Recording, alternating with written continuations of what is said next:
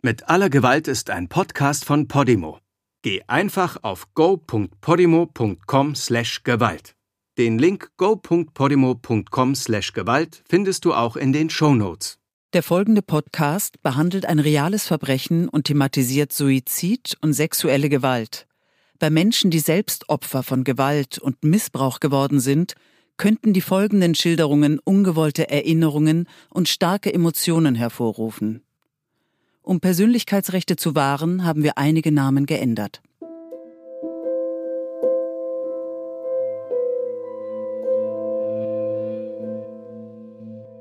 Einen Tag nach dem Tod von Marita K., der Mutter von Janine, hatte Dennis M. gestanden, die 66-jährige Rentnerin in ihrem Bungalow erstochen zu haben. Nachdem sie ihn mit einem Schraubendreher und einem Messer angegriffen habe, will er ihr die Waffe entwendet haben. In diesem Gerangel habe er sie getötet. Doch noch bevor im Juli 2017 der Gerichtsprozess gegen ihn wegen zweifachen Mordes beginnt, widerruft Dennis M. seine damaligen Angaben. Er habe Marita nicht umgebracht. Aufgrund des Drucks der Ermittler hat er diese Geschichte erzählt. Er hätte keinen Rechtsbeistand bekommen und sei zu einem Geständnis gezwungen worden.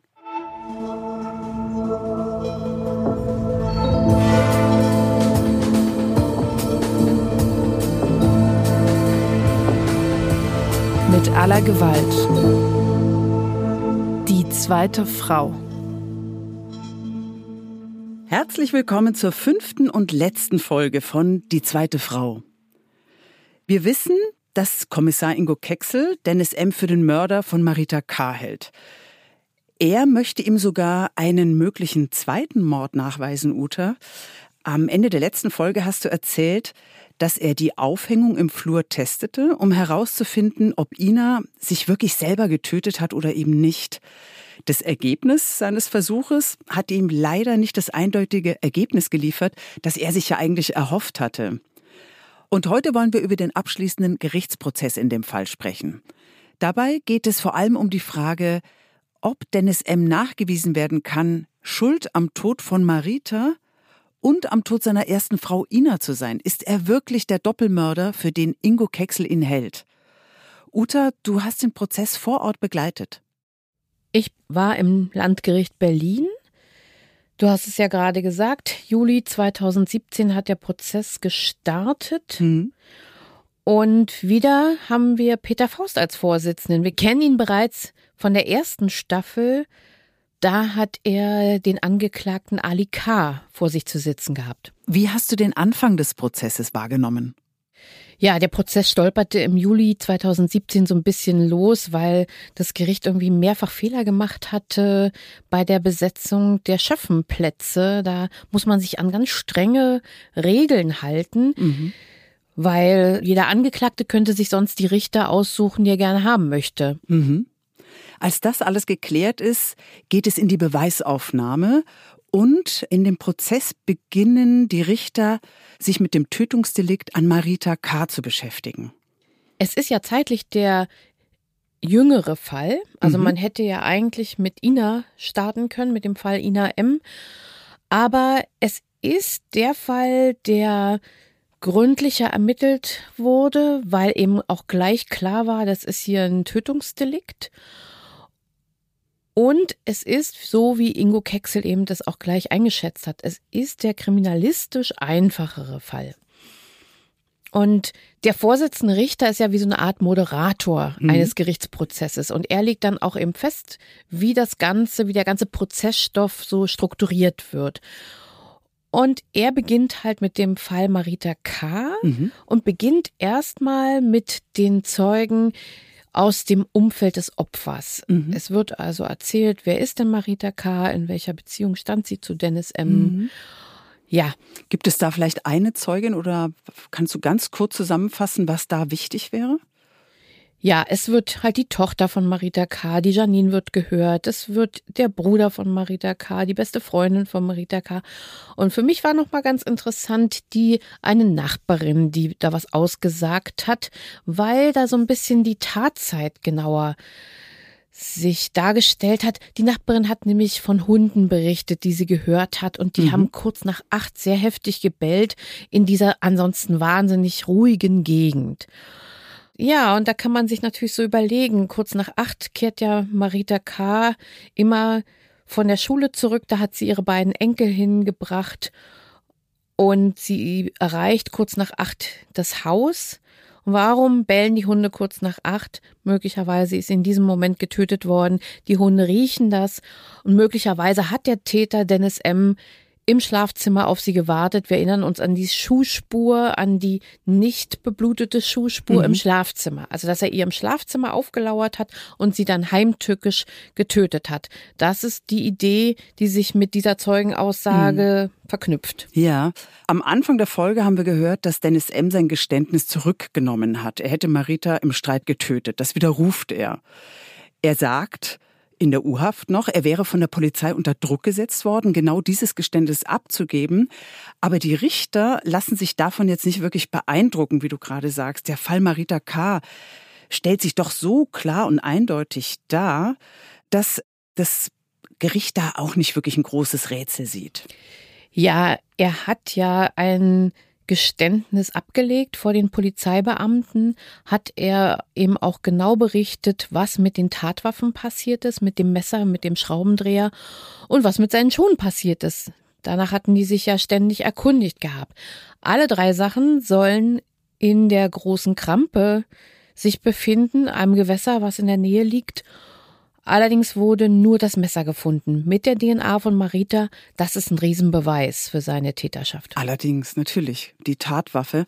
Und wenn wir die Todesumstände von Marita jetzt nochmal vergleichen mit den Parallelen zur Tötung von Ina, seiner ersten Frau, da fallen ja auch einige Ähnlichkeiten auf. Bei beiden Frauen sehen wir, dass Dennis mit ihnen einen frischen Konflikt hatte. Mhm. Beide Toten will er als erster entdeckt haben. Mhm. Und bevor die ersten Helfer kommen, verändert er den Tatort. Da haben wir dieses Staging, von dem Ingo Kexel uns berichtet hat. Mhm. Er dekoriert, er weiß auch, wie viel Zeit er hat, um Dinge umzustellen, weil er eben die Abläufe der Familie kennt. In beiden Fällen wendet er sich an den Notruf und äußert gegenüber den Profis schon mal Hinweise auf das Motiv. Also einmal auf das Motiv von Ina, sich selbst getötet zu haben und auf das Motiv des Täters, der Marita K. eben angeblich umgebracht haben soll, dass das nämlich ein Räuber gewesen sein muss. Mhm. So, und eine weitere Parallele ist, dass er in beiden Fällen den schwer angeschlagenen Ehemann einmal gibt oder Schwiegersohn ins B. Mhm. In beiden Fällen wirkt er so betroffen, dass man ihm medizinische Hilfe zuteil werden lässt. Mhm. Einmal wird er sogar ins Krankenhaus gebracht. Und bei der Tötung von Marita K., da erinnern wir uns ja auch, dass er da im Krankenwagen lag.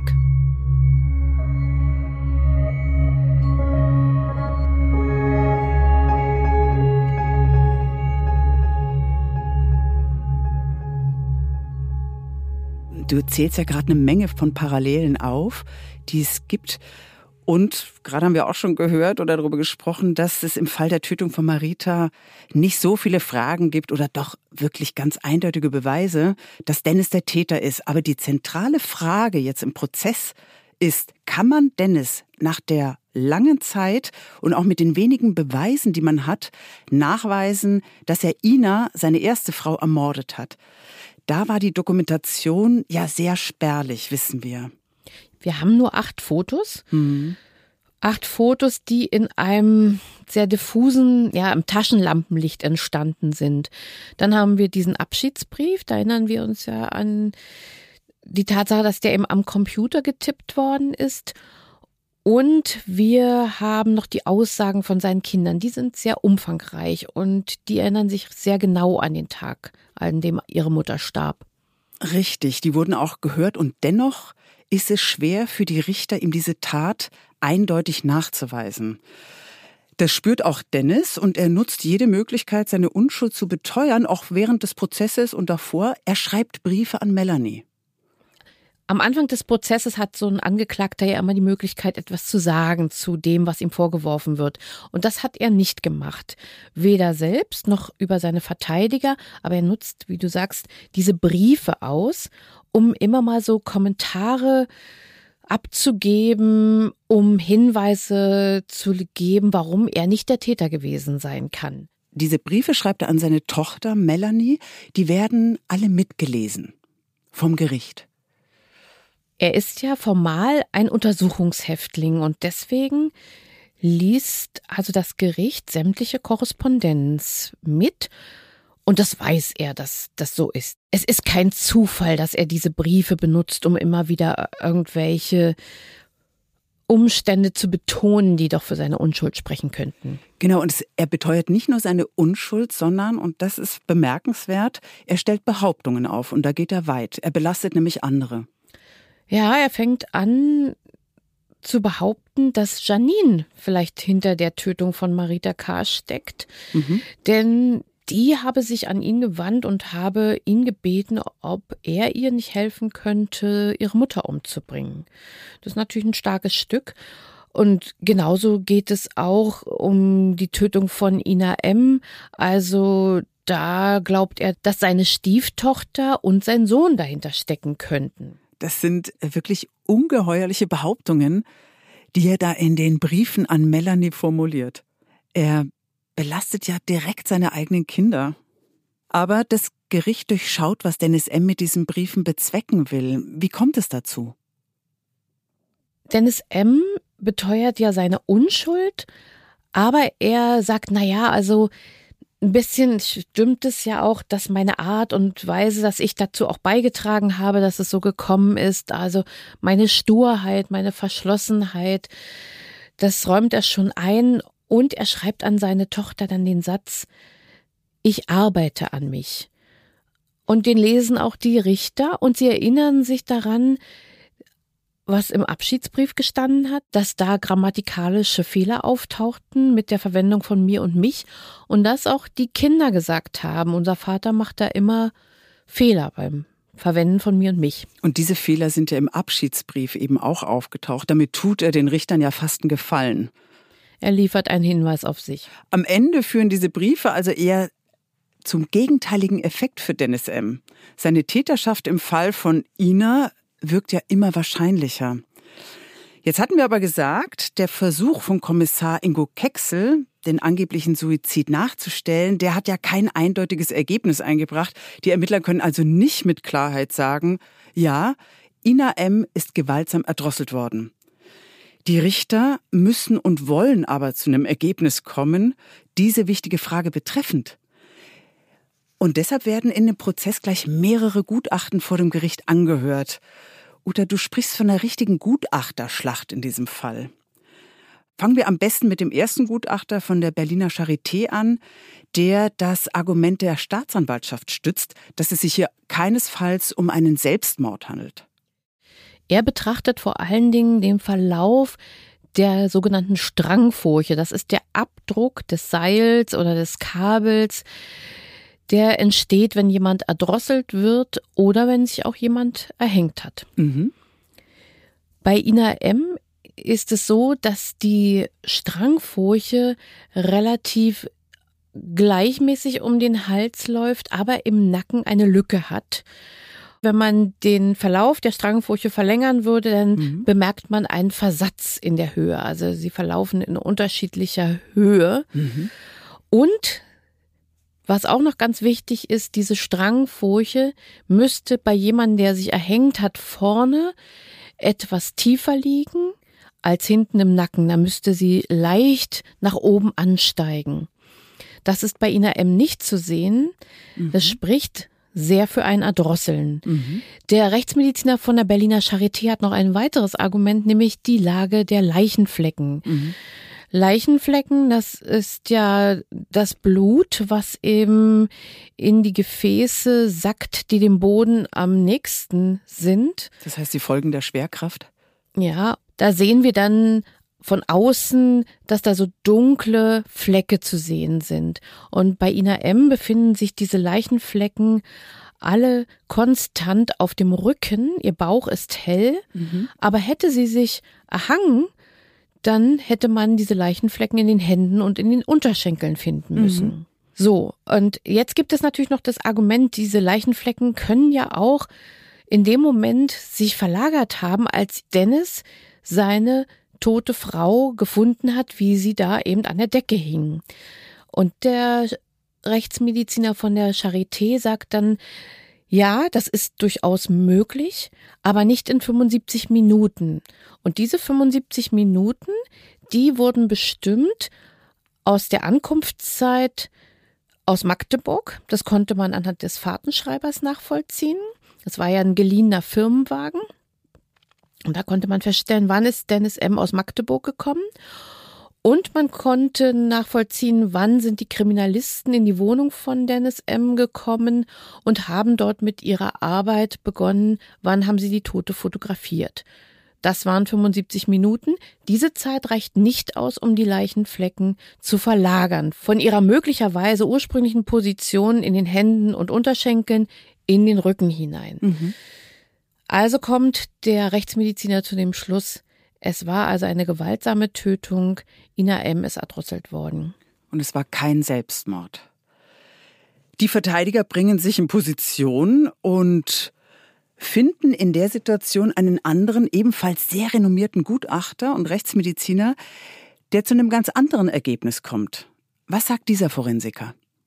Der sagt, man kann sich nicht nur vertikal aufhängen, sondern es gibt eben sehr viele Möglichkeiten, wie man sich selbst suizidieren kann mit einem Strangwerkzeug, nämlich sogar halb sitzend, halb liegend. Mhm. Ja, und das nimmt er eben für Inas Selbstmord an und sagt, das ist durchaus auch möglich, dass die also sehr nah auf dem Fußboden sich befunden hat, fast in liegender Position sich befunden hat und dann können auch die Leichenflecken eben sich am Rücken befinden. Ja, ungewöhnlich, ungewöhnlich. Was den Hamburger Rechtsmediziner dann eben auch nochmal bestärkt in seiner Meinung ist, dass er sagt, ja, wir haben hier künstliche Fingernägel, die sind völlig intakt.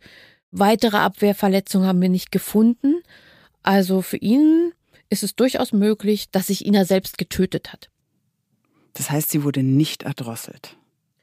Die Richter sind aufgrund der jetzt gegensätzlich vorgetragenen Gutachten zu keinem eindeutigen Ergebnis gekommen und greifen nun selbst zu einem weiteren unabhängigen Gutachter. Sie laden also einen sogenannten Obergutachter, der einerseits die beiden vorgelegten Gutachten bewerten soll, aber auch eine eigene These formulieren soll. Was trägt der vor? Dieser Professor kommt aus Köln, hm. auch ein extrem renommierter Rechtsmediziner und er sagt sofort, an die Hamburger Adresse gerichtet, er glaubt nicht an einen Suizid von Ina M. Mhm. Die fehlenden Abwehrverletzungen, die erklärt er sich damit, dass die Strangfurche nämlich sehr, sehr hoch oben am Hals verläuft mhm. und dass sie über einen Punkt läuft, wo sich die innere Schlagader befindet. Dieser Punkt heißt Sinus carotis. Und dort befinden sich Blutdruckrezeptoren und wenn die halt berührt werden, gedrückt werden, ja. dann äh, verlangsamt das Herz sofort seine Tätigkeit. Die Menschen sind nicht in der Lage, sich zu wehren. Mhm. Und das könnte bei Ina M. die Erklärung dafür sein, dass sie keine Abwehrverletzungen hat. Außerdem sagt der Kölner Professor, dass er in seiner langen Laufbahn noch nie jemand erlebt hat, der also eine ganz komplizierte Vorrichtung baut, um sich dann in liegender Position zu erhängen. Also warum baut jemand eine ganz komplizierte Konstruktion an der Decke, um sich dann im Liegen zu erhängen? Das ist für ihn nicht plausibel und mit dieser Meinung schließt er sich den Berlinern an.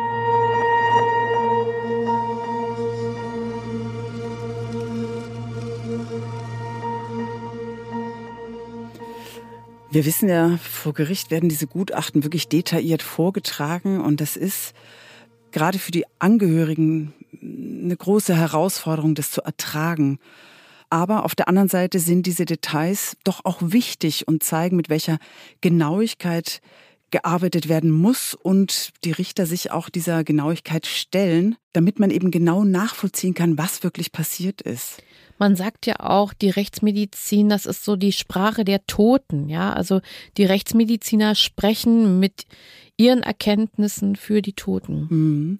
Und neben dem rechtsmedizinischen Gutachten geht es weiter mit einem Gutachten. Das ist das psychiatrische Gutachten, was auch wichtig ist. Die Richter beschäftigen sich natürlich auch mit der Biografie von Dennis.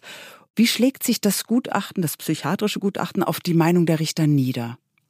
Der Psychiater betrachtet eben die Biografie von Dennis M., dieser schreckliche Aufenthalt im DDR-Jugendwerkhof und er kommt zu dem Ergebnis, also wenn es so gewesen sein soll, dass Dennis wirklich verurteilt wird als derjenige, der beide Frauen getötet haben soll, dann würde er sagen, dass Dennis M das Morden als eine Handlungsoption sieht, um Konflikte, die für ihn nicht anders zu lösen sind, zu bewältigen. Mhm. Und das ist natürlich ein ganz, ganz hartes Urteil, mhm. weil das sofort dafür spricht, dass Dennis M.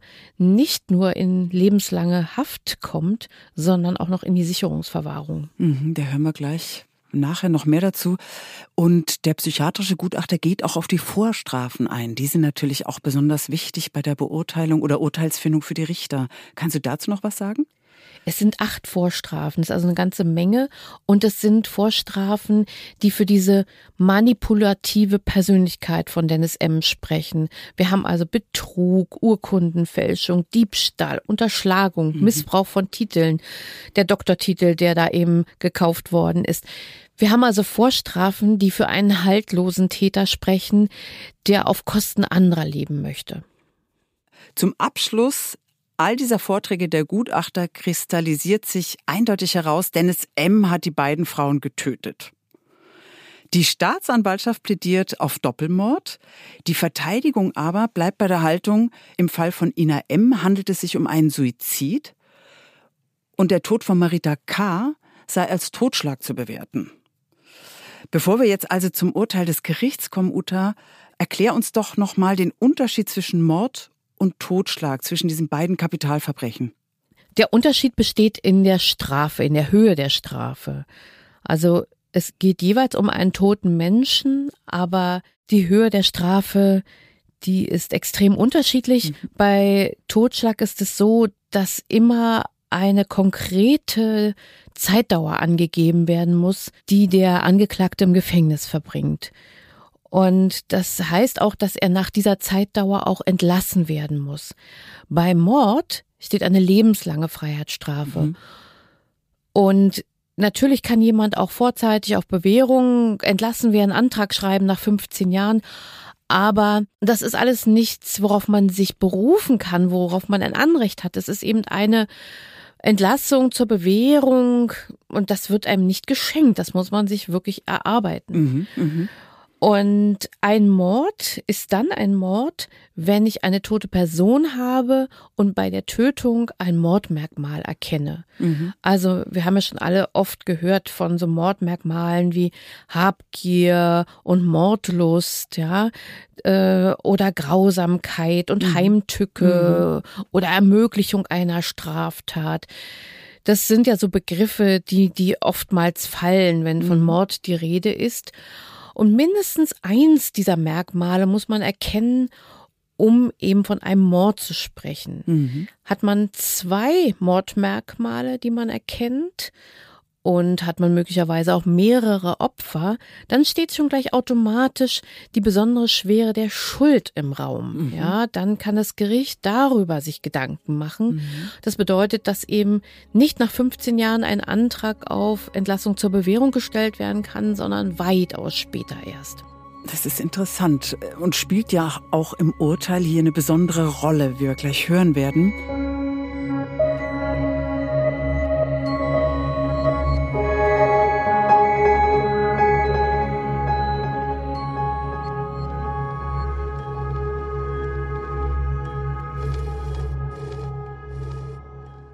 Im Februar 2018 ist es dann soweit. Das ist der Tag der Urteilsverkündung. Du warst da. Acht Monate Prozess hast du beobachtet. Zu welchem Schluss kommen die Richter jetzt? Wie lautet das Urteil? Die Richter sind davon überzeugt, dass Dennis M. beide Frauen getötet hat. Mhm. Und die eine hat er ermordet, nämlich Ina M. Da erinnern wir uns ja, da geht er extra nach oben. Sein Sohn wartet im Auto auf den Vater und er benötigt etwa eine Viertelstunde, um seine Frau umzubringen. Den Abschiedsbrief muss er in der Nacht schon vorher vorbereitet haben. Und er schafft es dann mit seiner Inszenierung, straflos davonzukommen. Bis zum 21. November 2016. Da tötet er dann die ihm deutlich körperlich unterlegene Marita K. Da überlegen die Richter, es könnte ein Streit dem Ganzen vorausgegangen sein. Dann hat Dennis M ein Werkzeug sich gegriffen, mhm. Messer, Schraubendreher und 16 Mal in das Gesicht und in den Hals von Marita K. gestochen. Er wollte diese Frau unbedingt töten. Mhm. In dem Fall wäre das eine Handlung im Affekt. Zu welcher juristischen Einschätzung kommen Sie jetzt? Weil dem Ganzen ein Streit vorausgegangen sein könnte, haben wir also noch nicht mal die Heimtücke, die wir nachweisen können. Wir haben also kein Mordmerkmal. Wir brauchen aber ein Mordmerkmal, um eine Verurteilung wegen Mordes auszusprechen. Genau. Mhm. Und damit ist der Fall, die Tötung von Marita K. ist ein Totschlag. Mhm. Wir haben also am Ende das Ergebnis, dass der Fall, der sehr einfach nachzuweisen ist, der ist ein Totschlag und der ganz schwierig nachzuweisende Fall, nämlich die Tötung von Ina M., der wird als Mord betrachtet. Warum entscheiden sich die Richter dafür? Bei Ina M. ist es so, sie erkennen als Mordmerkmal die Heimtücke. Mhm. Ina ist heimtückisch erdrosselt worden. Bei Marita K.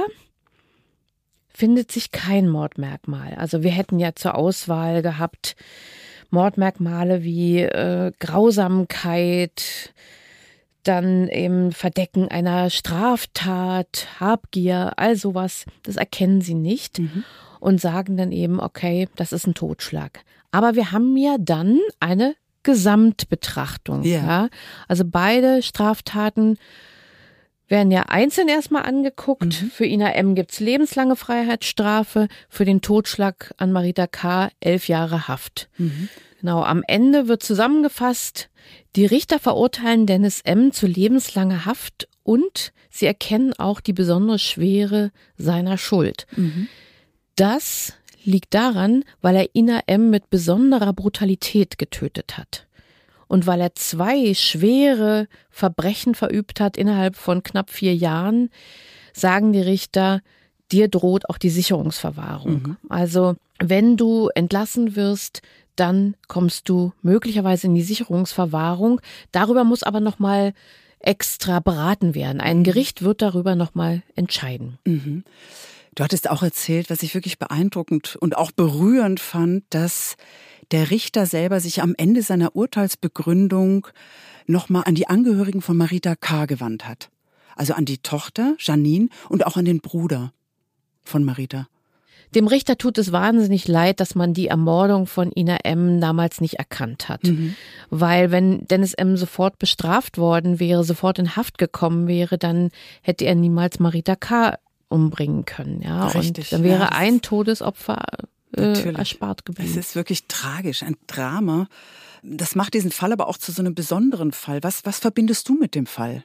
Für mich gibt es zwei Punkte, die mich beeindruckt haben. Also einmal natürlich, dass sich doch was dann auch verändert hat durch den Fall. Die Berliner Staatsanwaltschaft hat daraus gelernt, dass man sagt, okay, alle Fälle, die aussehen wie ein Suizid, durch Erhängen müssen überprüft werden und die müssen obduziert werden, standardmäßig. Ja, also ein Dennis M. soll uns nicht mehr davon kommen. Damit hat der Fall von Dennis M. direkte Folgen für die Kriminalistik gehabt. Hat dich daneben noch etwas bewegt an dem Fall? Die Kinder vor allen Dingen von Ina und Dennis, die haben mich sehr beeindruckt. Also auch wie tapfer sie eben da losgegangen sind und wirklich nochmal für die Mutter gekämpft haben, mhm. klären wollten, was da wirklich passiert ist. Und mir hat der Zusammenhalt der Kinder sehr gut gefallen. Mhm, mh. Also es sind ganz andere Charaktere, es sind geradlinige Menschen, ehrliche Menschen, die eben so anders als ihr Vater sind. Ja, und man muss diesen Menschen ja wirklich dankbar sein, dass sie bei aller Schwierigkeit nicht locker gelassen haben, dass sie auf ihren Zweifel gehört haben. Ohne sie wäre Dennis M. nicht für beide Todesfälle verurteilt worden und ohne sie würden wir noch heute Gefahr laufen, dass Mörder ihre Taten durch angebliche Suizide verdecken könnten. Und damit sind wir am Ende unserer vierten Staffel angekommen. Ich danke dir, Uta, und sage bis zum nächsten Mal bei Mit aller Gewalt. Vielen Dank fürs Zuhören und bis bald. Tschüss.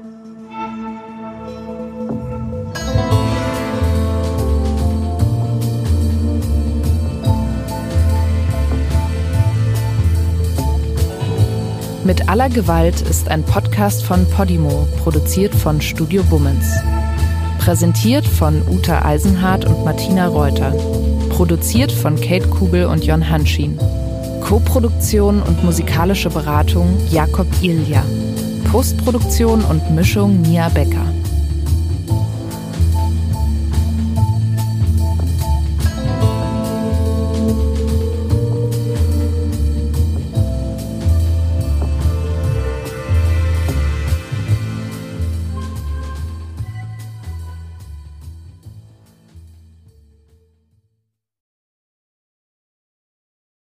In der Podimo-App findest du übrigens nicht nur diesen Podcast, sondern noch hunderte weitere Podcasts, die du sonst nirgends hören kannst.